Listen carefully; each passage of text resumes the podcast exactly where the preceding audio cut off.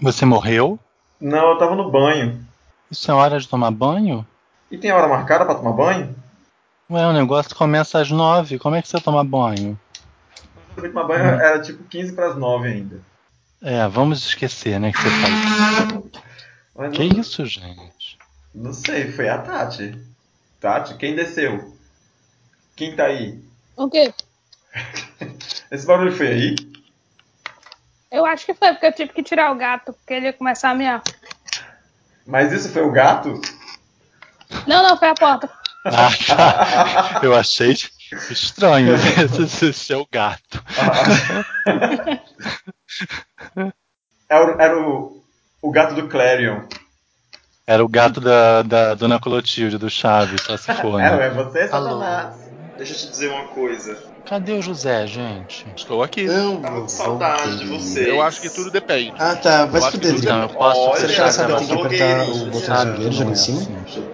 Então a gente é gentil até manda Exatamente. fuder as pessoas. sentidos ninja. E diga por favor que não é textão. Então, na terça-feira, na quinta-feira, na terça-feira, na realidade. Deixa eu só pegar uma coisinha ali. Outra Vamos coisa, só um instante, perguntar vamos só pegar uma coisinha. Cinco segundos. Ainda não. Deixa eu falar uma coisa. Mal, imaginei que ele fosse fazer isso em algum momento da minha vida. Assim que eu E que tempo? você Voltando pro que eu tava Estiles falando. no gaúcho. não posso falar mais nada. Dico.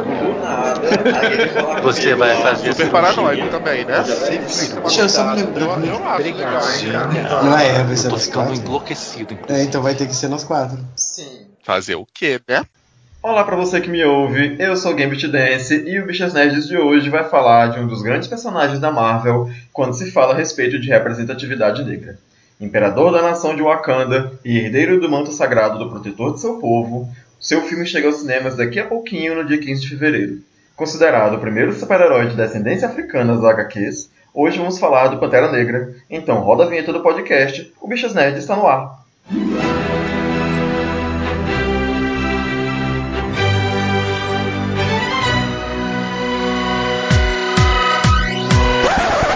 No episódio de hoje, além de mim, está o nosso querido gaúcho P.A. Rodrigues. Beleza, pessoal? Aqui num dia, uma noite chuvosa, em Maceió. Falando do Rio de Janeiro, Drigo Menezes. Ai. Ubuntu pra todos vocês. E ah, ajudando a gente no papo de hoje, minha colega do Tapioca Mecânica, editora do outro podcast da casa, Tatiana Ferreira. Oi, Tati. Olá, gente. E aí, tudo bom? É, para começar a falar do Pantera Negra, eu fiz uma pequena introdução aqui, só para a gente saber mais ou menos quem é o Pantera Negra. Eu vou tentar fazer um, um pequeno resumo. O Pantera Negra foi criado por Stan Lee e por Jack Kirby e fez a primeira aparição dele numa revista do Quarteto Fantástico em 1966. Seu nome de batismo é T'Challa, não sei se é assim que se pronuncia. Ele é líder da nação de Wakanda e herdou o trono né, do, do, do seu pai. E junto com o trono, ele herdou o manto de Pantera Negra, que é o, uma espécie de, de mito, né, de lenda, que não é bem uma lenda porque ele é real, né? Que protege ali o reino de Wakanda. Ele passou por um, por um ritual que que deu para ele é, poderes e habilidades, e também o uniforme, que é feito do material vibrânio, que, né, que tam- também dá para ele algumas habilidades. É, vocês sabem mais ou menos como é a origem do Pantera Negra, como foi que ele surgiu? Eu, pra mim, realmente, o Pantera Negra ele é um, um herói bastante obscuro. Apesar dele ser. Se não me engano, ele já participou até dos Vingadores, participou do Quarteto Fantástico, assim, eu dei uma lida sobre ele. Antes disso, eu além de ler muito pouco Marvel, ele pra mim, ele mesmo aparentemente sendo um, um personagem mainstream, ele para mim ele era muito desconhecido, muito mesmo. Que na realidade é um personagem que foi muito coadjuvante, né? Da, pelo menos no que foi lançado no Brasil. Né? Pantera Negra nunca teve revista própria no Brasil e sempre foi um personagem que eu vi nos quadrinhos da Marvel, que era a editora, na verdade, que da qual basicamente eu só li X-Men. Né? Então, o que eu vi de Pantera Negra nos últimos anos, acho que foi, vou adiantar um pouco, avançar um pouco na, na pauta, Foi, no, foi a partir do casamento dele com a Tempestade que ele entrou no, no meu radar, digamos assim. Pois é, como o Rodrigo falou, o Pantera para nós brasileiros ele é um personagem que quase ninguém conhece, assim, né? A gente conhece muito pela participação dele nos Vingadores e no Quarteto Fantástico, mas de resto fica só nisso, né? Tanto que quando a gente vai tentar falar um pouco da relação dele fora dessas super equipes, a gente fica um pouco, sabe, na base da adivinhação. Mas a, a, minha relação com Pantera, acho que a primeira vez que eu li ele foi mais ou menos em 2001, quando publicaram ele aqui a fase do Christopher Priest, que é mais ou menos de 98, mas foi por muitas poucas edições e mostrava já um personagem assim que eu não conhecia ele direito, porque é uma fase que fala mais dele sobre a contexto político, sobre ele ser um, um rei. E aí era um pouco diferente de ser um super-herói, eu não tive tanto interesse. É, eu devo confessar que no começo eu fazia confusão, porque na DC tem um personagem chamado Pantera, que também usa uma roupa de Pantera Negra, né? Embora seja assim, são contextos completamente diferentes. O Pantera da DC é um homem branco, boxeador, né? É, da Sociedade da Justiça, não tem nada a ver, mas eu fiz eu fazia essa confusão. É, enfim, tem, tem uma, uma pequena confusão com relação a quem foi o primeiro super-herói é, mainstream. Não é quem foi o primeiro super-herói, na verdade. É quem foi o primeiro super-herói que ostentou um título próprio. Eu andei pesquisando aqui e eu não consegui perceber, né? Porque eu sei que o Pantera Negra ele é o primeiro super-herói negro com superpoderes. Depois dele veio o Luke Cage e depois veio o Raio Negro. E o Raio Negro se eu entendi direito na minha pesquisa, ele é o primeiro super-herói, primeiro super-herói negro que ostenta uma revista cujo título é seu próprio nome. Mas Luke Cage foi o primeiro super-herói negro que estrelou uma revista, embora o título não fosse seu nome. Então fiquei muito confuso com esses títulos. Assim, alguém sabe me dizer quem foi o primeiro super-herói negro que teve uma revista é, é, própria? Cara, eu acredito que tenha realmente sido o Pantera, embora assim só relembrando alguns super-heróis que vieram entre ele e o Luke Cage, que é o Falcão, né? O coadjuvante do Capitão América, e o Blade. Mas eu acho que o primeiro a ter uma revista mesmo foi o Pantera. O Falcão aparecia na, na, nas pesquisas, mas ele, mas como você falou, ele realmente era um personagem coadjuvante, né? Do Capitão América, diferente do Pantera Negra, né? Que já, que já veio é, como protagonista e assim a, a, a, revista dele ela foi meio que um marco ali na, nessa questão racial, porque ele foi o super-herói negro que não era que era independente de outros heróis, né? Não, não só não era um personagem coadjuvante, como não era americano também, que era, que era mais comum de acontecer, né? Que os personagens, apesar de ser negros, fossem americanos. Ele era um personagem que, que provinha direto do, do continente da África e era imperador, né? Eu não sei se eu chamo de imperador, de rei, não sei. Ele é líder de uma nação não é é bem diferente como eram retratados os personagens negros Luke Cage por exemplo que é que vem do gueto né de, de um bairro marginalizado e foi é, é, e é ex-presidiário e o Falcão que é coadjuvante e quando aparecia na maioria das vezes nos quadrinhos 4 da América mal tinha fala então tem o, o Pantera Negra ele ostenta um marco aí na, nessa questão de representatividade de quadrinhos né não, e não só isso, ele em várias listas ele aparece também considerado como, entre Marvel e DC, como o herói mais rico, né? Ele, devido ao Vibranium em Wakanda, ele é considerado, e como rei, né? Ele é considerado mais rico, muitas vezes, que o. Teoricamente, a riqueza dele é maior que o próprio Homem de Ferro, se não me engano, que também é um dos mais ricos na Marvel, e até mesmo que o Batman, no caso da, da DC que seriam os mais playboys, né?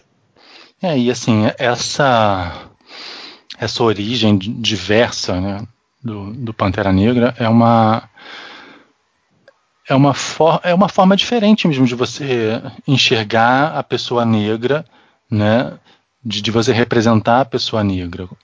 É, é, é uma outra é um outro enfoque. Você não tá usando aqueles estereótipos de gangster, sabe? Como você falou, não era uma pessoa do gueto, é, é, é uma pessoa que tem uma origem nobre de uma, de uma nação africana, isolada, que não sofreu influências da Europa, né? E que é uma nação rica, é uma nação altamente tecnológica. Então, assim, é toda uma outra forma de representar o negro no, no quadrinho e na cultura pop.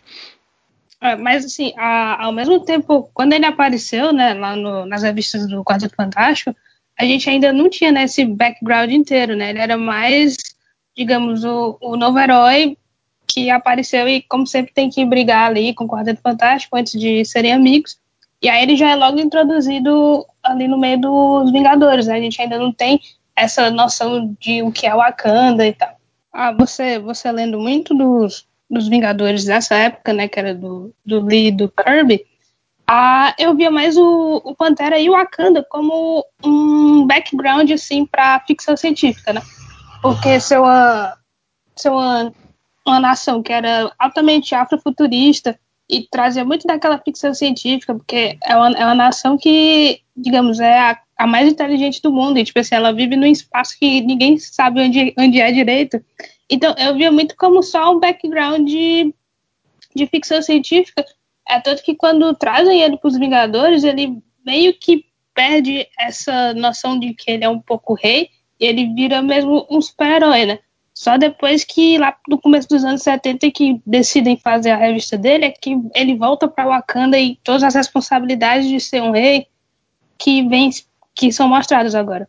Inclusive, eu preciso, antes de falar o que eu vou falar agora, agradecer ao José por ter preparado a pauta pra gente. José não está presente na gravação hoje, mas ele, ele fez a pesquisa e ele preparou a pauta pra gente. Então, muito do que a gente vai falar hoje aqui é fruto de pesquisa do José. José, muito obrigado, onde quer que você esteja. A gente provavelmente vai estar junto no próximo episódio. Então, é, você não está aqui de, de, de corpo presente, mas está com o coração presente. Muito obrigado. É, tem o contexto político de quando foi criado o, o Pantera Negra era um contexto político bem peculiar na época. Inclusive isso causou uma confusão com a origem do nome do personagem, porque na mesma época que ele foi criado existiam nos Estados Unidos os Panteras Negras e os Panteras Negras eram uma espécie de, de partido, de organização que, né, que visava é, reagir à violência policial contra as pessoas negras em Oakland, na Califórnia. É, eles eram conhecidos como uma organização radical, porque pediam para as pessoas se amarrarem né, em sinal de, de, de protesto, mas também faziam muito trabalhos sociais no meio da comunidade. Mas, ainda assim, pesquisando sobre a origem do, do, personagem, eu vi numa fonte muito segura chamada Wikipedia que, que Stanley falou que, na verdade, o nome do Pantera Negra veio de outro personagem da, da, da, de cultura pulp que ele viu que tinha um animal de estimação que era uma pantera negra e se inspirou em Stanley para fazer o, o, o, personagem do T'Challa. Inclusive depois ele trocou o nome do personagem, mas ninguém deu muita atenção para isso, então ele voltou a se chamar Pantera Negra. Você sabia dessa, dessa peculiaridade? Sim, eu sabia que ele tinha trocado de nome para Black Leopard para evitar associação com, com os Panteras Negras, para evitar essa associação com o movimento, né? Vocês conhecem o movimento dos, dos Panteras Negras? Porque eu vou ser bem sincero para vocês, esse, esse, dado histórico eu não conhecia, eu fiquei sabendo agora pro, pro, pro programa. Sim, é um movimento que foi bastante atuante na, na luta pelos direitos civis dos negros norte-americanos. Agora, é, exatamente quando surgiu, eu teria que olhar. Mas eu acho que ele surge mesmo mais ou menos na mesma época que o personagem. Por isso que, que, que, a, que, as pessoas fazem confusão, de achar que o nome faz referência ao, ao, ao movimento. É, o, o, partido foi fundado em 66. E o Pantera de que ano? 66. é. É, porque assim, curiosamente, o Nexo fez um artigo falando sobre isso. Eu acho que no Nexo fala que foi uma diferença de meses entre a criação. Saiu essa semana agora o artigo do Nexo. Do Nexo Jornal, né? É, não é jornal, site de notícias, enfim. Eu acho que é, eles falam que é alguma coisa assim de meses mesmo. Mas não dão precisão, assim.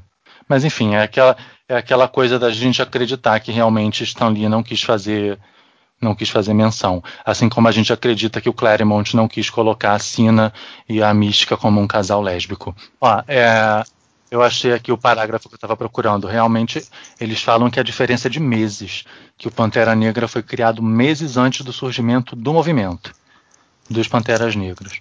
É, então tem mesmo, tem mesmo essa coincidência, né? Mas vai saber, de repente, o Stan Lee fez isso é, baseado no partido mesmo, mas não quis se complicar e acabou desmentindo, dizendo que foi por causa do bicho que ele viu em algum lugar aí, né? Mas enfim, já estava associado. É, bom, a gente acredita, né? vamos acreditar e vamos seguir em frente. Ué, o importante é que assim a, a, criação de um, um super-herói de cor negra que, que, que, surge coincidentemente com, com o surgimento do, do, desse movimento, né, desse movimento político, provavelmente quer dizer alguma coisa, né? Não pode ter sido é, coisa do, questão do acaso. Não, é, é, é, a mesma coisa do contexto de criação dos X-Men. Sabe, anos 60, a, a, alusão que você faz uh, ao Malcolm X e ao Martin, Martin Luther King. Né? Assim, era um período de, de, de, de muita. Como é que eu vou dizer? Onde essas questões é, referentes à, à, raça, aos direitos civis, à luta dos negros por, por igualdade, de, pelo direito ao voto, né, a questão dos casamentos interraciais que eram proibidos, eram coisas que estavam na cabeça das pessoas. Né? Se, se alguém hoje for criar algum herói, muitas das questões que estão em voga na, na, sociedade hoje provavelmente vão aparecer nas histórias desse herói que for criado agora. Né? Hoje a gente tem tem algumas coisas em relação à, xenofobia, né? É, as questões de gênero estão em alta, a questão do feminismo está em alta. Então essas questões sociais elas sempre vão, vão, vão ser referenciadas no que você está criando. Né? A, a, gente fica numa coisa de ovo e galinha, né? mas é, é, é uma interferência que é inevitável. Né? E às vezes realmente não dá para ter muita certeza do que, que veio primeiro. É, é, isso mesmo, sabe? Embora eu gosto de, de acreditar que o Stanley não, não tinha nada a ver com questões políticas, sabe? Ele simplesmente só viu o nome lá do personagem, da pantera do personagem e botou. Acho, ele só tem sorte, sabe, assim, de, sei lá, fazer esses personagens num período da história que estava acontecendo muito alvoroço. Então, é, eu não acho que o Stanley ele tinha essas, essas questões políticas para ser, para ser impostas dentro dos quadrinhos, eu não acho. É, mas assim, às vezes não é uma intenção tão sólida, né? Às vezes o negócio tá, tá aí na atmosfera e aí você, sei lá, vaza um pouquinho pro que você está criando. É, voltando para o personagem diretamente, alguém sabe dizer quais são os poderes e as habilidades do Pantera Negra? Vamos lá. Segundo, vamos lá, porque tem muitas coisas. Tem muitas coisas. Bom, é, algumas habilidades são do traje, né? Da, da, da, roupa dele. As garras de vibrânio, elas são do traje, mas ele tem força, resistência, agilidade, enfim, essas capacidades físicas sobre-humanas, sentidos aguçados, visão noturna, tem um fator de cura que eu sinceramente não sei se é tão forte quanto o do Wolverine, mas tem um fator de cura. É, ele é uma das pessoas mais inteligentes do universo Marvel, se não me engano, é uma das oito pessoas mais inteligentes do universo Marvel. Um, é um lutador, um exímio lutador, estrategista e ele conhece, como é que eu vou dizer? A nossa fonte de pesquisa, a Wikipédia, diz que ele tem autoconhecimento sobre manipulação de vibrânio. Gente, eu pesquisei lá também. Você acredita? Pois é, é, uma, é, é, muito rara essa Wikipédia, né? Mas a gente recorre a é, uma, é porque lá tem uma lista enorme de, de, de poderes e habilidades que eu não sabia o que, que eu dizia primeiro, né? Ele tem todas as capacidades humanas, ele tem é, isso de maneira sobre-humana, né? Enxergar, respirar, um olfato super apurado, uma visão super apurada, né? É, e assim, é, eu perdi o que eu ia falar. Ah, não, do Vibranium. É nada mais justo do que ele ser uma das pessoas que mais conhece Vibranium no mundo, já que né, é o mineral, o elemento é, mais abundante da terra dele, mais cobiçado no universo Marvel. Né? E, enfim, o cara tem que entender né, lá da commodity que, o, que, o, que a terra dele exporta. Agora, se eu não me engano, eu acho que ele é um dos maiores lutadores do universo Marvel. Não sei se ele já treinou o Capitão América, não tenho certeza, mas ele é um dos maiores lutadores do universo Marvel. Uh, eu peguei também peguei outra referência e eu achei muito interessante que eu aprendi até uma palavra nova. Ele é considerado um polímata. Gente, que é isso? eu adorei também essa palavra, mas ele é um polímata. Mas sério. Alguém sabe? Mas, mas traduz, pelo amor de é, Deus. É, eu tô esperando aqui, mas eu tô ansioso já. O que já não polímata? Ele tem um, ele tem grande conhecimento em diversas áreas, por isso ele é um polímata. Ele é, ele, ele não fica restrito a apenas uma área de conhecimento. Ele tem várias áreas de grande conhecimento, então ele é um polímata. Vários doutorados. Isso, é que ele também teve toda a educação europeia, ele tem PhD, se não me engano, em física em Oxford. Ele também tem memória fotográfica. E esses poderes sobrenaturais, lembrando, se não me engano, ele ganhou, foi no ritual de passagem quando ele se tornou Pantera, né? Anteriormente a isso, ele não tinha esses poderes. Foi com o. Foi durante o. lá o. O processo dele de se tornar o próprio Pantera, né? É, porque é um ritual que é tipo Daime, né? Ele come lá uma erva, ou toma uma erva lá. Erva, erva coração. do coração. É. Isso, muito catnip lá. E aí se conecta lá com, com Deus Pantera lá, enfim. Toma lá uma ayahuasca e ganha poderes. Não tentem fazer isso em casa. essa história da planta me lembrou a mulher leopardo. É, a mulher leopardo também tem aquela samambaia maluca, né? Não é? Ela tem um negócio Pode de planta aí, e aí ela vira o leopardo, né? Ficou bem assim. Hum. É, tem uns clichês que as pessoas não conseguem fugir, né? Ah, e tem o poder mais fenomenal de todos, ele é rico. Ah, não, esse, esse é o melhor poder de todos. Muito rico. Que compraria todos os outros caso ele não tivesse. É, eu até procurei. eu até procurei realmente para saber de onde era a fonte do. Que eu tinha. Eu me lembrava que ele tinha sido eleito um dos mais ricos. Não. Ele, de acordo com a Forbes, que orçou o, os valores, se não me engano, a fortuna dele estaria em torno de 97 bilhões ou trilhões devido e foi a própria Forbes que elegeu ele como o herói mais rico do universo DC e Marvel. Gente, a Forbes faz ranking de, de personagens da ficção. É, parece, parece que não tem muita coisa para Forbes fazer, né? Vamos ver quem é o pessoal mais rico aqui dos quadrinhos. Vamos somar. Gente. Enfim, mas tá bom, né? Não, nada mais Deixa. justo. Afinal de contas, ele tem um país, né? É seja rei ou imperador. Cheio de vibrânio. É, ele tem um país, é um país. Quer dizer, eu não sei qual é o tamanho de Wakanda, né? Que é um, é um aproveitando que está falando de Wakanda, alguém sabe contextualizar o Wakanda, assim? O que é o país, como é que é lá, alguma coisa de onde surgiu, etc, etc?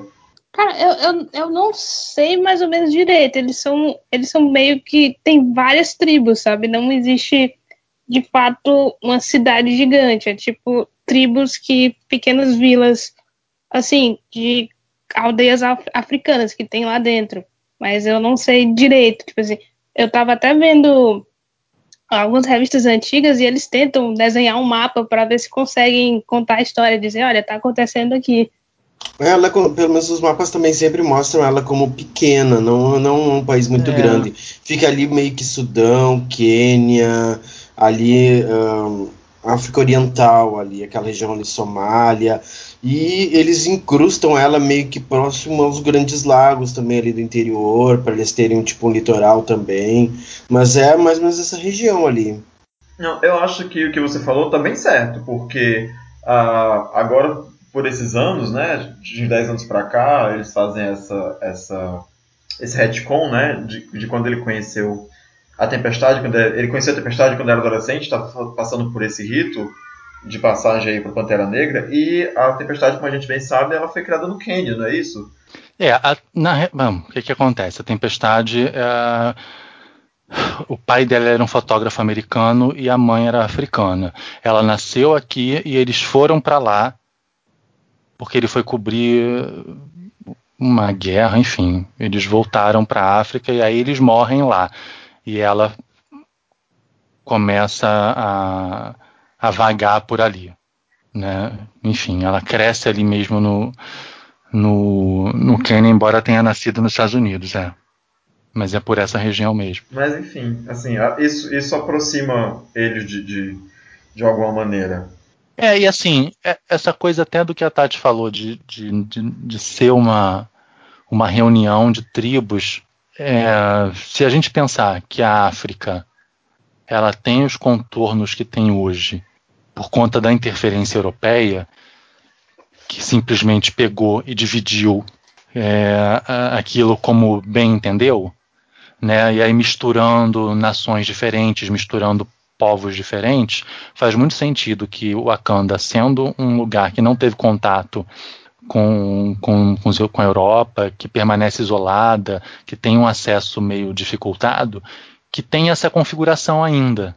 Eu, eu, eu acredito muito nisso que você falou. Eu também tenho essa, essa crença. Mas eu fiquei meio chocado quando, quando, quando me falaram a primeira vez que o Wakanda é um país extremamente evoluído, né, tec, tec, tecnologicamente evoluído, erro rude. mas que eles ainda vivem em tribos. Então eu fiquei meio dividido porque, porque eu fiquei pensando se a representação das pessoas negras ou das pessoas da África né, tem que ser sempre baseado em, em tribos, mesmo que a, que a nação seja tão evoluída.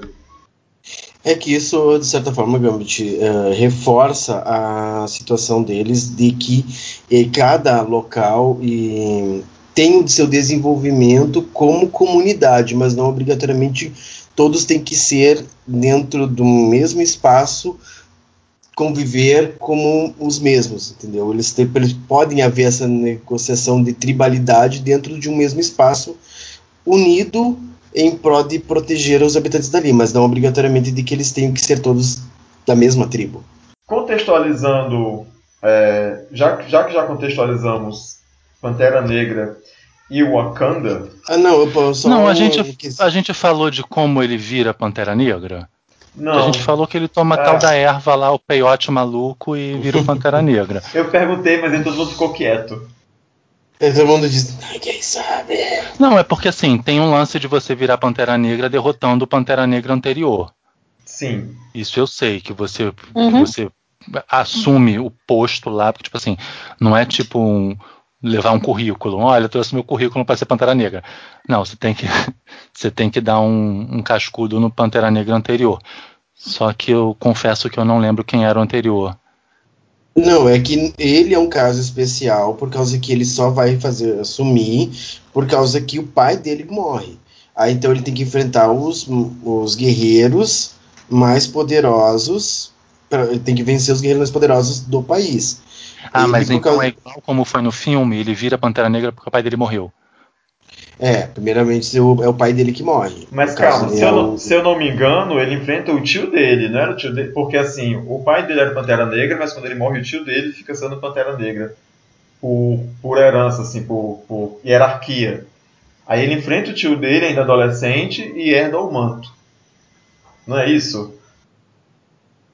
Eu acho que foi o tio, sim. É, Wikipedia não mente, gente. Às vezes mente, mas não mente. Não, é porque eu abri assim umas seis, umas, uns seis sites com dossiê Pantera Negra. É ótimo, né? Você digita no Google, dossiê Pantera Negra. Aí vem assim. Hoje a gente está dominando o tema do, do episódio, né? Não, gente, mas, mas é. assim, isso é, isso é totalmente sintomático de que do quão problemática é a questão da representatividade. O fato da gente que somos assim nerds tipo na média nerd 7,5 a gente vai, que consome muito quadrinho né a gente que consome quadrinho dessa editora saber pouquíssimo do Pantera Negra é sintomático de que tem de que temos um problema de representação né e, assim é coisa que a gente fala de, sabe recorrentemente aqui sabe? E nas nossas conversas com os nossos grupos fora daqui de que tem sim um problema de representatividade em relação à raça, em relação a gênero. Né? O fato desse ser um dos maiores super-heróis negros dos quadrinhos e a gente não saber nada ter que recorrer à Wikipédia dessa maneira, porque, tipo assim, não é nem que a gente tenha uma leve noção. Né? Quando a gente propôs o tema, eu li várias coisas. Hoje eu abri as páginas para reler várias coisas. Mas, assim, é completamente diferente você olhar em vários sites as informações do que você ter crescido lendo as histórias desse personagem. Pois é, e tem o, o, segundo problema é que todo roteirista que pega o Pantera, ele acaba tendo que criar mais coisa em cima e a gente acaba ficando meio que perdido, por causa que eu estava eu tava aqui procurando meio como uma lista cronológica e a quantidade de, digamos, inserções que foram feitas só, sei lá, de 2000 para cá, no passado do personagem, acaba, acaba encobrindo tudo que foi feito de fato nos anos 60 e nos anos 70. Sabe? Ele, ele acaba sendo um personagem que foi mais modernizado, tendo inserções na história dele do que a história realmente. O casamento com a tempestade é, é, é uma coisa assim. Não é? Tipo, ele casa com a tempestade e aquele é uma... e aquela aquela eu não sei, eu, tô, é, eu acho, tá? Não tenho, não tenho certeza. Todo aquele passado que eles tiveram na adolescência, aquilo é retcon, não é? É. É, porque assim, né? É, é, é o que a Tati está falando. Antes, é uma antes coisa desse que episódio, antes desse episódio do casamento, nunca houve menção de que T'Challa e Tempestade se conheceram quando eram crianças, quando eram adolescentes, nada. No episódio do casamento foi contada essa história. É, naquela coleção que sai em capa dura, que forma uma lombada que tem um desenho, que eu não lembro de que editora que é. Salvate. É, da Salvate, enfim. Tem uma que eu comprei há pouco tempo que tem uma história da Tempestade com Luke Cage e, se eu não me engano, tem o Pantera Negra também. Mas assim, sabe aqueles encontros, tipo relâmpago, que não, se eu não me engano, não, não menciona nada de que eles estivessem assim, sabe? Isso é novo, esse, esse, essa relação que eles dois têm. E aí é como a Tati falou, é, é, é, é o personagem acaba sendo recriado, né? É, é eu, eu, vou reforçar isso que você falou sobre a questão de ser sintomático, a gente não saber, a gente saber pouco da origem do personagem, porque assim, é, eu particularmente, né, ó, ó, eu tenho 37 anos.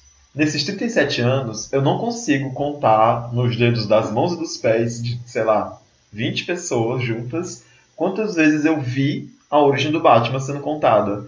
Em animações, em filmes, em quadrinhos, né? A todo momento a gente é relembrado dos pais do, do Bruce Wayne sendo assassinado naquele bendito beco.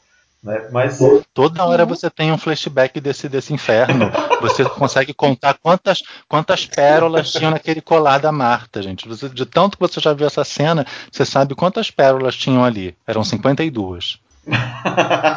Mas, mas, mas, é difícil a gente saber a, a origem certa do T'Challa, né? Porque poucas vezes ou nenhuma vez a gente viu essa origem ser contada, né? Acho que tem uma animação dos Vingadores aí que conta como foi que ele que ele recebeu o manto de, de Pantera Negra. É um desenho que foi inclusive cancelado pouco tempo depois. A gente segue com a nossa lista de curiosidades do, do, do personagem. Eu vou aproveitar que você citou esse casamento dele com a, com a Tempestade para falar que essa, essa, essa é uma das curiosidades que eu coloquei na lista, né? Que foi uma das coisas que fizeram para o personagem, não sei se para ajudar o personagem a ficar mais conhecido, né? Se para dar um destaque maior, porque trouxe ele para o universo dos X-Men, que já é, já é uma equipe de, de, de maior alcance.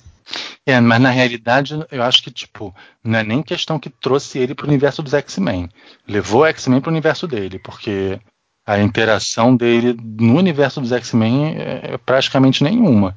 Não, mas é isso mesmo, né? É bem, é, é, a, relação é bem essa, né? Levou os X-Men para o universo dele, mas assim, fez a, a, alguém que só conhecia X-Men passou a conhecer o Pantera Negra, porque ele passou muitos anos sendo o rei de Wakanda e depois virou o marido da Tempestade, né? É. é eu não sei se vocês lembram, mas pouco depois que eles se casaram, é, depois, quando terminou a Guerra Civil, o Quarteto Fantástico quase se desfez, porque a, a Sui ficou do lado do Capitão América e o Richards ficou do lado do, do Homem de Ferro. E depois, para se reconciliar, eles saíram em viagem de outra lua de mel. E aí, Pantera Negra e Tempestade integraram o Quarteto Fantástico. É, o Pantera Negra também já ficou no lugar do Demolidor. Né? Ele é meio que um. Como é que eu vou dizer? É, Ah, eu não sei. herói um- substituto? como é que a gente. É, pode Um ser. suplente? Um suplente? É, ele ficou ali no lugar do Demolidor tomando conta da cozinha do inferno uma época. E teve essa essa passagem no, no quarteto, como você falou. Eu tive é, o azar de ler essa fase do Quarteto Fantástico. Alguém mais leu isso, gente? Sério, as histórias são muito medianas. Cara, eu acho. eu- eu- Eu não sei se é porque eles queriam que tivesse um outro casal lá pra representar. Porque o Quarteto Fantástico é como se fosse ali a família da Marvel, né? A mãe, o pai, o tio e o moleque lá. E, mas aí eu não sei se eles queriam trazer mais um casal, mas eu não acho que combinou, sei lá. Não, a Tempestade e o T'Challa, eles são dois personagens completamente diferentes do Johnny e do Ben. E aí eles interagirem com eles dois é, fica meio ridículo, sabe? É muito besta. Lá, Eles poderiam ter botado outros personagens ali. É, porque é, é- fica uma dinâmica estranha, né? E as histórias eram bem medianas. E eu achei a, a Tempestade, depois que casa com T'Challa, ela fica meio insuportável, sabe? Porque ela fica assim, ai, sou rainha. E todo mundo que escreve ela nessa fase, escreve ela bem desse jeito, sabe? Quando ela, quando ela tá na, no Surpreendentes X-Men, que é aquela história lá da, da caixa, não sei das quantas, que também é uma história horrível, ela tá bem nessa vibe assim, ai, sou rainha, sou rainha, não sei o que, sou rainha, sabe? Ela ficou muito, muito snob. Mas só, assim, concordo, ficou um pouco snob. Mas vocês sentiam nessa, nessa época que eles estavam casados que, tipo, que o Pantera Negra meio que não conseguia bancar a postura da Tempestade? Que eu acho que ele esperava que, que ela fosse mais submissa? Eu não sei, Eu não eu, eu senti isso. tenho essa, essa impressão. É porque na história do casamento parece que ele casou com ela justamente por ela não ser submissa, né? Por ela- ele gostava dela justamente por ela ser essa pessoa que ela era. Pois é, mas eu não, sei. Porque assim, eles terminaram meio que por conta disso, porque ela ficou contra ele. Foi, foi quando? Foi no, no negócio de Foi em Vingadores, e X-Men? Vingadores vs X-Men. Não foi bem porque ela ficou contra ele, né? É, que ela queria defender Hope, né? Eu não sei, é que assim, eu particularmente fiquei com essa impressão. Ela era areia demais pro caminhão dele e ele não não conseguia bancar isso e aí culminou com esse episódio de Vingadores vs X-Men que ela obviamente defendeu a família dela, né? E ele ficou do lado dos Vingadores. É, eu, acho, eu acho que tem um problema toda vida que você tem que casar um super-herói ou com um humano ou um super-herói com super-herói, porque eu acho que a galera ainda não sabe como escrever. E aí o- os dois personagens acabam perdendo um pouco das suas personalidades. Porque eu acho que, principalmente na Marvel, essa ideia de que eles querem que os personagens sejam um pouco mais independentes pro público, e aí você casa dois personagens, fica, fica complicado para eles. Eles não sabem como ainda trabalhar com isso, né? Eu, como fã do Homem-Aranha, assim, por bastante tempo, eu sempre vejo que tanto o Peter e a Mary Jane, eles acabaram perdendo a personalidade deles no momento em que eles se juntaram. Mas aí quando separa eles de novo, eles voltam a ser esses personagens que eles eram. É, eu tenho um sentimento parecido quando eu vejo, por exemplo, a Liga da Justiça. Quando, os- quando eles, quando eles são, estão agindo independentemente, cada um na sua revista solo, eles fazem coisas que dentro da equipe da Liga eles têm, têm que diminuir né, ali um tanto para que as- todo mundo seja necessário. Não sei se foi isso que você quis falar. Sim, sim. É mais assim, pensar como. Tipo assim, como seria o casamento desses dois personagens que. Por exemplo, por exemplo, a Tempestade ela tem um histórico com os X-Men, enquanto o Pantera ele tem um histórico ali com a com a Kanda e com os Vingadores, né? E aí, como é que seria o casamento desses dois, sabe? Tipo assim, se fosse uma coisa real. Eu acho que é isso que ainda não conseguiram passar nos quadrinhos. e Eu, levo isso a todos os casamentos, sabe? Até o casamento da, do Reed e da Sue, embora já tenha aí quase mais de 50 anos, eles ainda parece estranho, sabe? É como se eles nem que se falassem direito. Eu, eu acho que isso que acontece. Eu, eu, pelo menos, toda vez que algum super-herói casa, eu já fico, vixe, vai acontecer alguma coisa. Um desses personagens vai perder a sua personalidade. É, Eu não sei, eu, tão- eu concordo contigo, eu não sei o que que rola, né? É que eu acho que assim, quadrinhos, acho que vai numa direção tão, sei lá, diferente de, de, de, de dinâmica de casal, Uhum. que realmente não, não sabem como escrever. Né? É porque se você pensa a estrutura das histórias, de como são as aventuras, de como são desenvolvidos os heróis, ainda não acharam um espaço legal para o casamento, que eu acho que é isso que você está falando. É. Para o casamento combinar com tudo isso. Acho que no Quarteto Fantástico até fica de um jeitinho assim, mas eu não sei se, se ali ainda é o. Não sei. É porque acho que é, é um gênero que, que, que, é, que, que é muito. Né, onde tem outras coisas, tem outros apelos, tem, e, e acho que eles não conseguem. Eu acho, eu senti muito também quando juntaram Super-Homem, Superman, desculpa, não é Super-Homem. Super-Homem era na Abril, Superman e Wonder Woman.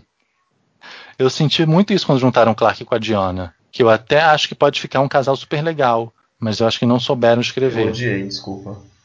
Eu sempre odiei esse casal, desculpa. Não, eu acho que assim, tudo tem potencial para ficar legal se souberem escrever.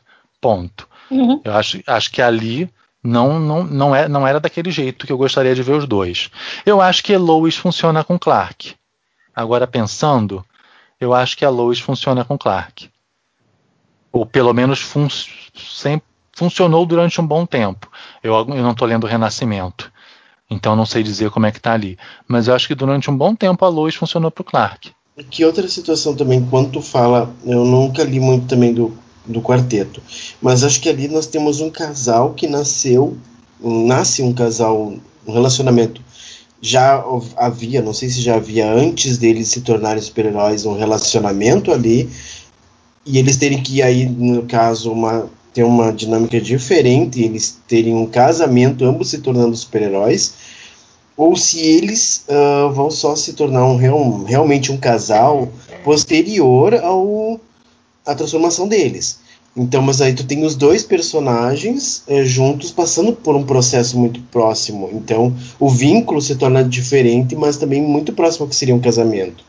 Mesmo sendo no caso de um casal de super-heróis. Ao contrário de outros, quando tu junta dois super-heróis que nasceram, evoluíram, cresceram de formas diferentes para se tornarem um casal.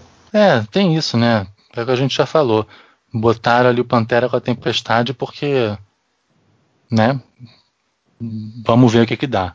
Que realmente não tinha, não tinha esse histórico, né? Outra peculiaridade a respeito do Pantera Negra é que ele faz parte da formação atual dos Illuminati, que é aquele grupo secreto de superpoderosos da Marvel, que ficam decidindo as coisas ali no universo de super-heróis debaixo dos panos. É, que são Namor, ah, quem mais? O Fera, tinha o professor É, Xavier, Namor. mas aí o Xavier morreu. É, aí, tem o, aí tem o Homem de Ferro e o Reed, né? Mas o Reed também agora morreu. O Estranho também, o Doutor Estranho, o Estranho também foi, E o Raio fez Raio Negro. É, Raio Negro. Tem um Raio Negro na Marvel? Tem, o dos Inumanos. Ah, é. Aqui Ah, que, é.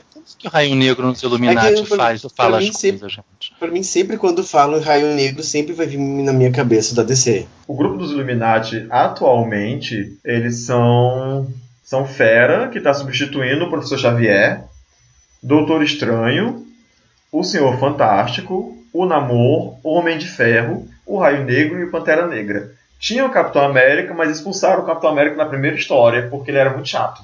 Gente, mas o Reed, É. o Reed, o Reed ainda tá? Não, O Reed, ele tá não. Ele, meio que morreu. ele meio que morreu, né?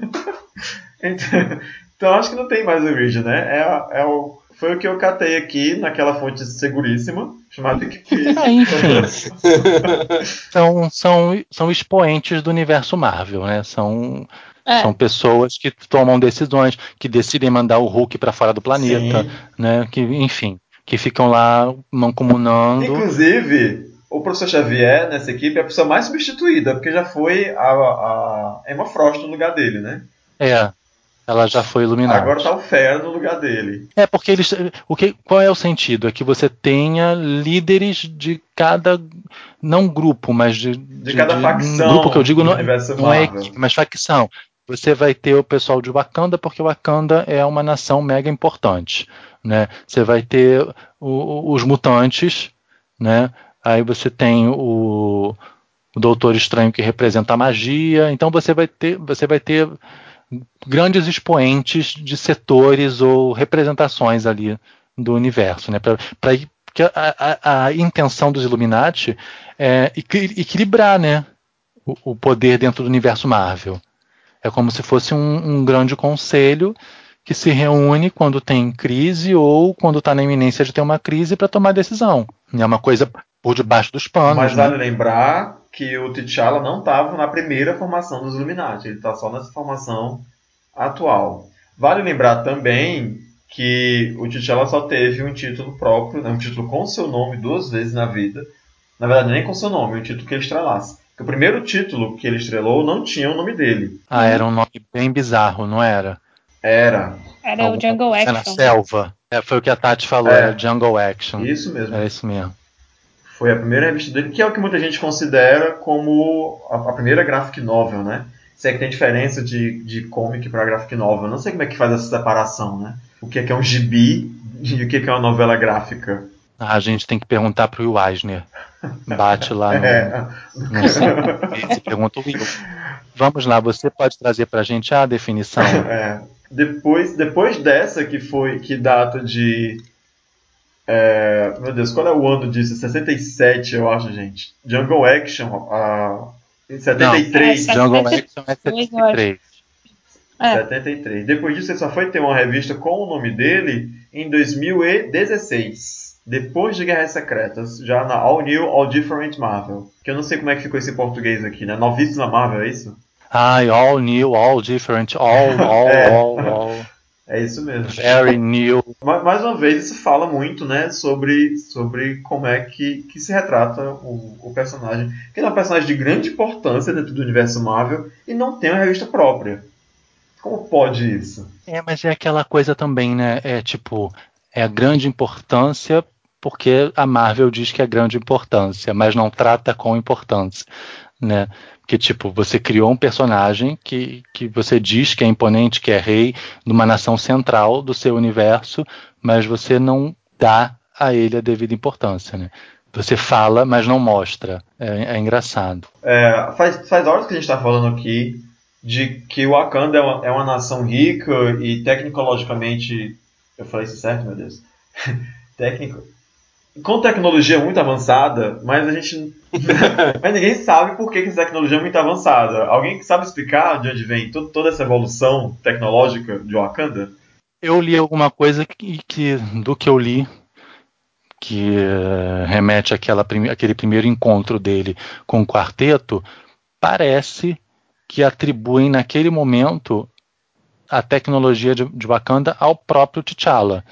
Mas eu não, não, não, não achei isso em outro lugar para comparar. Uma das coisas que eu li é que, como ele é um cientista, muito da tecnologia teria sido ele o criador, mas não tenho como confirmar neste momento. Bom, do que eu li, alguém pode me confirmar ou, ou me, me refutar, caso eu esteja enganado é que toda essa tecnologia provém do adamantio, que é, que é muito abundante na. Vibranium. Desculpa. É proveniente do vibrânio, que é muito abundante na Terra de Wakanda, porque caiu um meteoro lá em Wakanda, repleto de vibrânio, e Wakanda acabou que se tornou o principal é, fornecedor, se é que se pode dizer isso, né? Que não fornece isso, mas enfim, é o lugar onde tem maior concentração de vibrânio no planeta Terra. E esse vibrânio, né, que é um metal extraterrestre, acabou que influenciou muito né, nas criações tecnológicas da, da Terra, né, do, país. E é por isso que lá é tão para frente. Uh, levando isso em conta, vocês sabem o que é vibrânio? Vocês querem explicar para quem está ouvindo a gente o que é vibrânio? Onde mais está o vibrânio? Então, o vibrânio seria um metal que, diferente dos outros metais, ele não é um condutor. Ele é um, um, um isolante e ele tem a capacidade de absorver absorver vibração, absorver radiação, absorver energia, absorver impacto, tanto que o escudo do Capitão América é formado de uma liga de vibrantium com vibrantium, ó, de vibrânio com adamantium. Que o adamantium é o, é, é o metal das garras e do esqueleto do Wolverine e misturado, né, com o Vibranium faz com que o, o escudo do Capitão América seja indestrutível e tenha a capacidade de absorver impacto. Tanto que quando, num dos filmes, que eu não vou saber qual é, porque todos eles são muito parecidos, quando o Thor dá uma martelada no, no escudo do Capitão América, Capitão América nem sua, nem pisca, né? Por conta dessa propriedade de absorção do vibrânio. O vibrânio também é um. Como é que eu vou dizer? É um elemento, né? Que vai dar origem aos poderes do Garra Sônica, que já apareceu nos filmes também do, dos Vingadores e que é um inimigo do Pantera Negra. E essa tecnologia do Garra Sônica, se eu não me engano, também é a mesma tecnologia que dá os poderes da Soprano dos Thunderbolts e Vingadores. Onde apareceu o Garra Sônica que eu não tô lembrado? Cara, não, não aparece o Garra Sônica, mas aparece o cara que vai ser o Garra Sônica. No, fi é no filme que aparece o, o Coisinho, gente. Pantera Negra. É no Guerra Civil. Capitão é. América 2 aparece o cara que vai se tornar o Garra Sônica. Ah, ah, também outra coisa que eu peguei, pesquisei foi de que o, o vibrânio ele também emite uma certa radiação, né? Que teórica, uh, de acordo com o histórico de Wakanda, o, o vibrânio, ele devido a essa, quando ele caiu, emitia uma certa radiação que transformava as pessoas em demônios, entre aspas, né? Então ele foi selado uh, através com a ajuda lá do Deus Pantera e do primeiro Pantera Negra que foi o Bashinga, se não me engano, é o Bashenga. Isso em torno de 10, mais de 10 mil anos atrás eles pegaram, foi aí que como deu início a Wakanda, né? Foi com a queda desse meteorito e com um, ele, esse, o Bashenga liderando a, com, as comunidades locais a fim de evitar que as pessoas se tornassem monstros uh, devido ao contato com a grande quantidade de vibranium e ele, na época, no momento, ser radioativo. Só me corrigindo, o Ulisses Clau, o que vai ser o Guerra Sônica, ele apareceu na Era de Ultron. Não foi no. Na Guerra Civil. Ai, gente, pra mim é tudo o mesmo filme. Desculpa. eu tenho muita dificuldade de dar nomes aos filmes dos Vingadores e eu acho que é tudo o mesmo filme, muito parecido. Que são os mesmos personagens, pra mim só vai acrescentando e é o mesmo eterno filme, perdão. E aí que eu acho que o Pantera Negra tem tudo para ser uma coisa muito diferente. É uma coisa fora da curva. Porque vai ser, depois de muitos anos, vai ser um filme diferente. É, vamos, vamos uhum. aproveitar mais uma vez, né? Porque o filme está estreando dia 15 e dia 15 está bem pertinho. É, eu sei que, que, dado o histórico dos outros programas que a gente gravou e das outras. Da, sempre que a gente fala de cinema, se, se fala a mesma coisa, né? Tem alguém que está empolgado com esse filme? Dessa vez, tem alguém empolgado com o filme de herói? Olha, eu tô pelo que eu já falei agora, porque eu acho que tem tudo para ser, sabe, um, uma, um, sei lá, um ponto de virada, uma coisa, um ponto fora da curva, porque você está num lugar diferente, você está falando de uma de uma outra cultura, você sabe, tem protagonistas que são diferentes. A gente tem um elenco que é majoritariamente negro. Se tiver uns uns dois brancos metidos a besta avulsos no filme, deve ser muito. Mas assim, é um filme que tem um elenco. Se você for comparar com os outros filmes, eu acho que, que o elenco é todo muito bom, sabe? Tem, tem grandes nomes do cinema. E eu acho que tem tudo para ser muito diferente do que já vem acontecendo. Para mim é uma coisa que está em se tratando de, de, de, de filmes fora da caixinha, junto com Logan, com Deadpool, para mim Pantera Negra tá nesse hall desses filmes que estão apostando e tentando, é, sabe, numa outra estética, com uma outra proposta, com outro enfoque. Eu acho que vai ser um, um gás, sabe, diferente. Pois é, eu eu nunca me empolgo assim com filme nenhum, porque eu, gosto de ir com a expectativa bem baixa, assim, quase nula, que é pro filme tentar me surpreender. Mas ah, com Pantera eu tô assim, um pouco em, em, divisão, por causa que eu tenho medo que ele acabe seguindo. Tipo assim, é um filme que tem muita coisa para dizer, e ele tem que dizer. mas eu tenho medo que ele acabe entrando numa das caixinhas que são os filmes da Marvel Studios, sabe? O mesmo formato, o mesmo ritmo de filme, a mesma, os mesmos atos assim totalmente decididos e, e eu tenho uma preocupação que eu, eu sempre me preocupo com o protagonista e o antagonista de um filme, né? E aí quando um filme não tem um antagonista, me, eu já acho que tipo assim tinha um campo que poderia ser explorado, mas não foi. E aí eu tenho eu tenho medo que os, os dois que o, o antagonista do filme vai ser o Killmonger, né? Que digamos é um cara que ele quer pegar o poder de Wakanda, né? Ele quer ser o rei. E aí eu tenho medo que não tenha uma divisão certeza deles dois, sabe? Seja só tipo o bom e o mal. Sabe? Eu não queria que fosse só isso, porque eu acho, eu acho importante que a mensagem que esse filme tem que trazer. E mas por outro lado, eu tô um pouco empolgada. Eu espero que seja seja um filme bom. Vou falar só isso, que seja um filme bom. Não quero me estender muito. É, eu fico também, eu fico acho que no meio termo entre a Tati e o Drigo. Uh, é um filme completamente desconhecido. Eu acho que quando tem tudo para dar certo, tem tudo para dar errado. Né? Então, eu para mim a minha empolgação realmente foi pelo que eu vi, pela estética do filme. Né? Os designers fizeram um ótimo trabalho com uh, trazendo a corrente do afrofuturismo. Achei muito bonito assim, os, eu vi os sketches, a forma com que eles retrataram Wakanda, essa parte estética dele achei muito boa. Uh, no mais, assim, eu tenho também tenho, eu fico meio receoso. Da mesma forma que ele tem muito, que nem a Tati falou, tem muito a dizer, ele pode acabar não falando nada devido a acabar caindo na caixinha da Marvel Studios mas é uma, é uma coisa pioneira. É isso que eu acho mais interessante, que vai, me chamaria mais atenção para dar alguma empolgação para olhar, é o ser é essa coisa diferente, de mostrar um ambiente diferente do que nós já temos, que a Marvel conseguiu acertar, de certa forma, quando nos trouxe os Guardiões, que era uma coisa muito desconhecida, para de certa forma e trouxe os Guardiões e deu muito certo, numa pegada bem diferente do que vinha, claro que com um pouquinho aquela as piadas que eles sempre trazem. Espero que não tenha muito isso no nele, né, no Pantera Negra. Acho que ele é um, um herói mais maduro, né, do que o, o resto o que seriam os outros, mas não querendo me estender, mas assim, ó, or less, or less com o filme.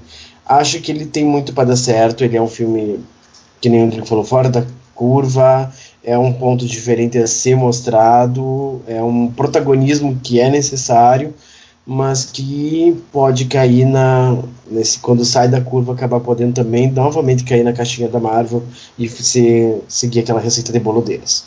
Já tá velho aqui no grupo que eu sou a Alice do Bichas Nerds. Eu sempre acredito no filme, né? Por mais que depois eu veja o filme e me decepcione, acho que foi uma merda. Sempre antes de sair o filme, eu tô aqui confiante é, eu, já, eu já fico contente de saber que tem um filme com protagonismo negro, com, com um elenco negro, e que é um filme que não trata da escravidão, que não é um filme que tem uma, uma pessoa branca tentando salvar as empregadas negras, né? É um filme que é bem fora da curva, não só nesse sentido do filme de super-heróis, mas quando a gente fala sobre protagonismo negro de, de, de maneira geral, né? Não é não é um filme que trata sobre, sobre a escravidão de, de alguma maneira, ou sobre é, o Brooklyn, né, as gangues de Nova York, todos esses estereótipos que a gente costuma ver. Então, eu tenho fé que o filme vai dar certo, né? Ele tem tudo para dar certo e parece quanto mais coisa tem para dar certo, é, proporcionalmente à quantidade de coisas que tem para se fazer errado. Mas eu sou a lista do grupo, eu acho que eu acho que o filme vai dar certo. O elenco tá muito bom. Tem muito nome de peso, muita gente que a gente queria ver nos filmes, né? Há anos que se pede a Lupita para fazer a Tempestade dos X-Men e ela acabou indo pro, pro, pro filme do Pantera Negra. E eu achei o ator bacana com, com, com o que ele fez com Pantera Negra no, no filme que ele já apareceu, que foi na Guerra Civil. Então estou confiante. Espero que o filme faça juiz né? E espero que ele seja que ele, que ele tenha esse tom sério que ele precisa ter, né? Mais, mais um tom mais Logan e menos Guardiões da Galáxia. eu acho muito interessante o ele, o filme do Pantera, ter pego resgatar toda essa coisa de não apenas só é um filme sobre o super-herói negro, beleza? Mas ele tem um elenco predominante negro, ele tem o background dele, né? A trilha sonora é composta por um negro ganhador de Emmys, de Grammys. Ele tem um roteirista negro, ele tem um, toda a consultoria foi negra. Por trás das câmeras, ele não era só o, o frame, a frente das câmeras que é negra. Ele, a produção dele também tem majoritariamente negro. Então ele não é uma voz somente visível. Ele também por trás dele, como foi muito da que eu achava muito interessante como ocorreu no Mulher Maravilha, em que a roteirista e a direção eram mulheres. Então nada mais justo e muito bem feito de que o, a trilha sonora, o roteiro, o roteiro, a direção sejam negros também. Acho que isso é, é, muito bacana. Mas eu queria que você falasse um pouquinho pra gente sobre esse afrofuturismo, que foi citado aqui algumas vezes, né? Mas o que, a gente pode falar sobre isso? É, afro... o afrofuturismo ele é uma coisa, não, não sei, não li muito, mas eu acho que não é tão recente. Ele, se não me engano, ele nasce uh, mais ou menos com o panafricanismo, que é a valorização da cultura negra, e com o afrofuturismo surge aquela coisa da inserção do negro, não só no, nas, no ambiente tribal, o qual a África vive, mas também eh, colocando o posicionamento dele num futuro uh, com situações mais high-techs, de que ele também é participante dessa, desse futuro, né?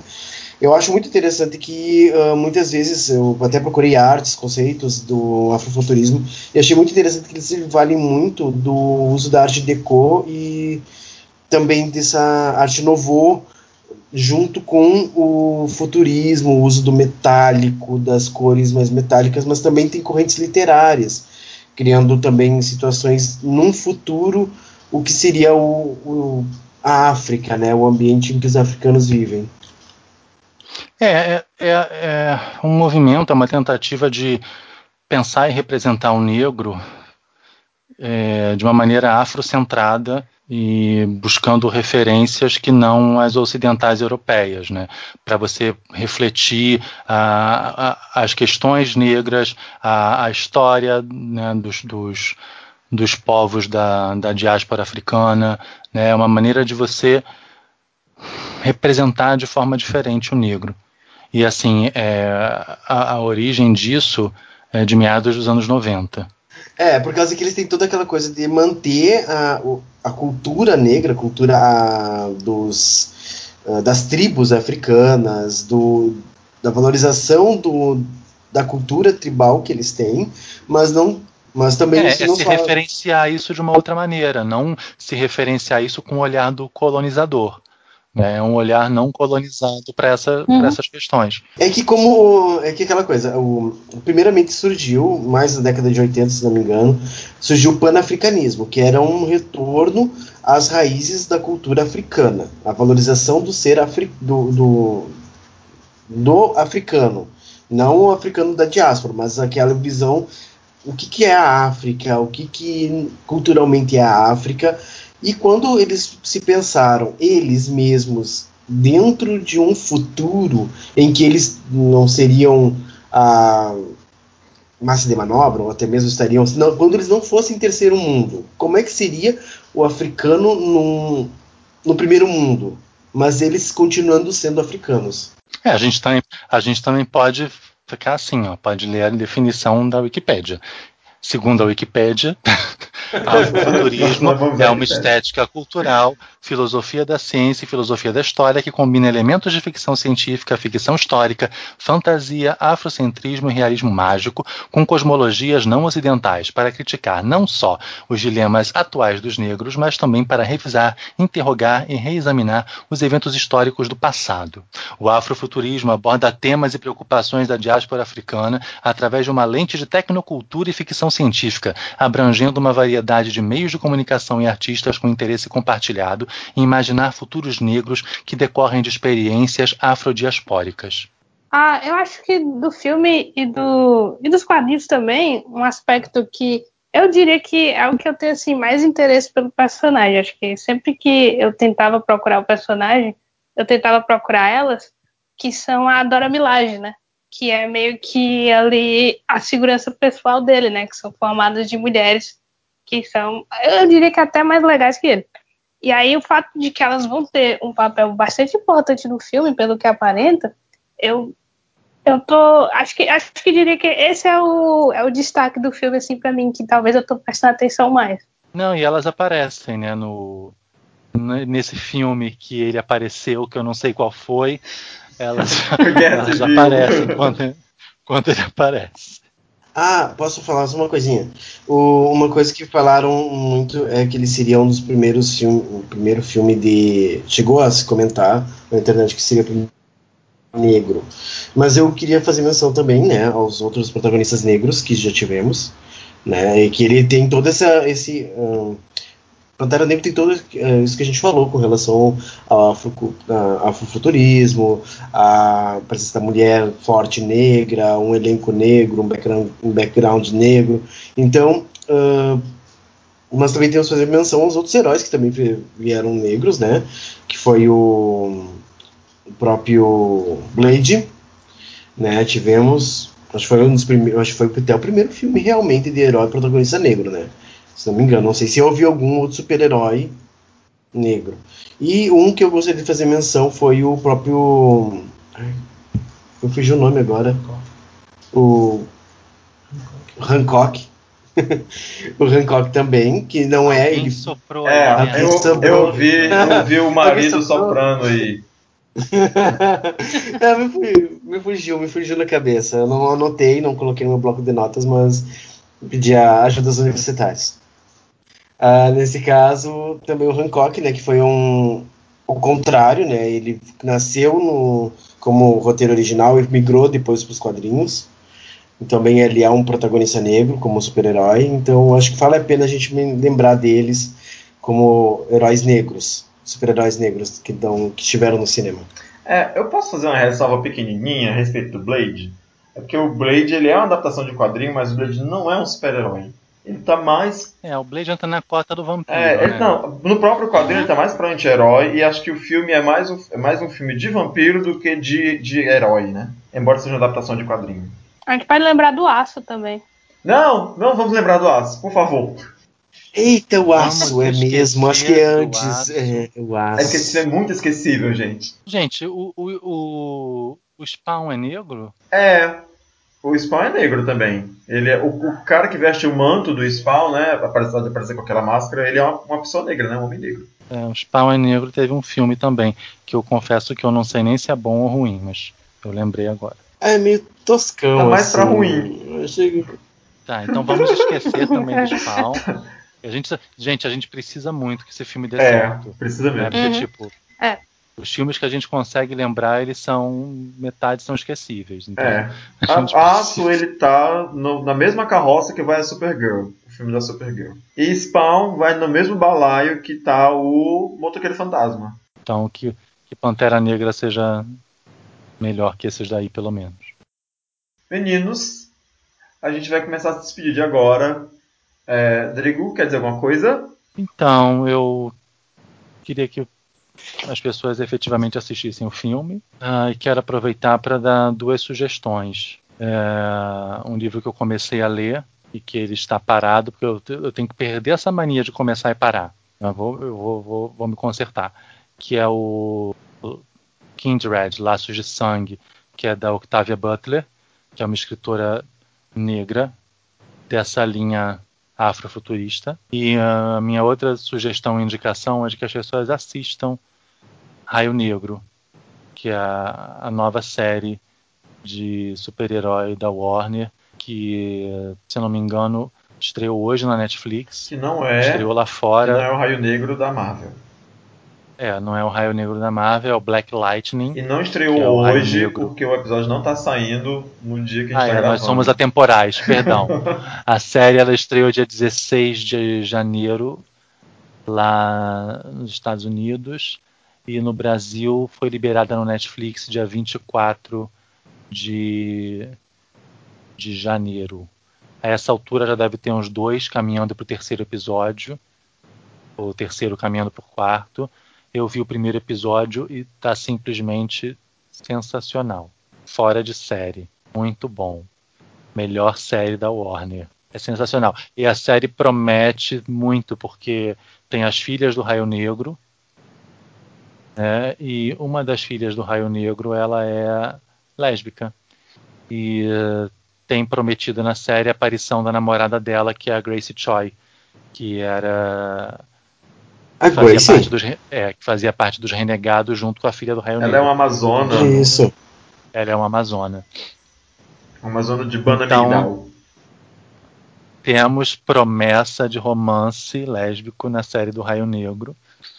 Então acho bom as pessoas assistirem, porque parece que vai ser uma coisa muito, muito, muito bem feita. É, acho que o Drigo falou tanta coisa assim com relação que eu só digo um tchau, até mais, até logo, nos ouçam, por causa que realmente é, é Octavia Butler, né, que eu ia falar, mencionar também, né, com relação à literatura, que eu, eu até fiquei muito curioso, eu nunca li nada dela, mas fiquei muito curioso com relação às, à literatura dela.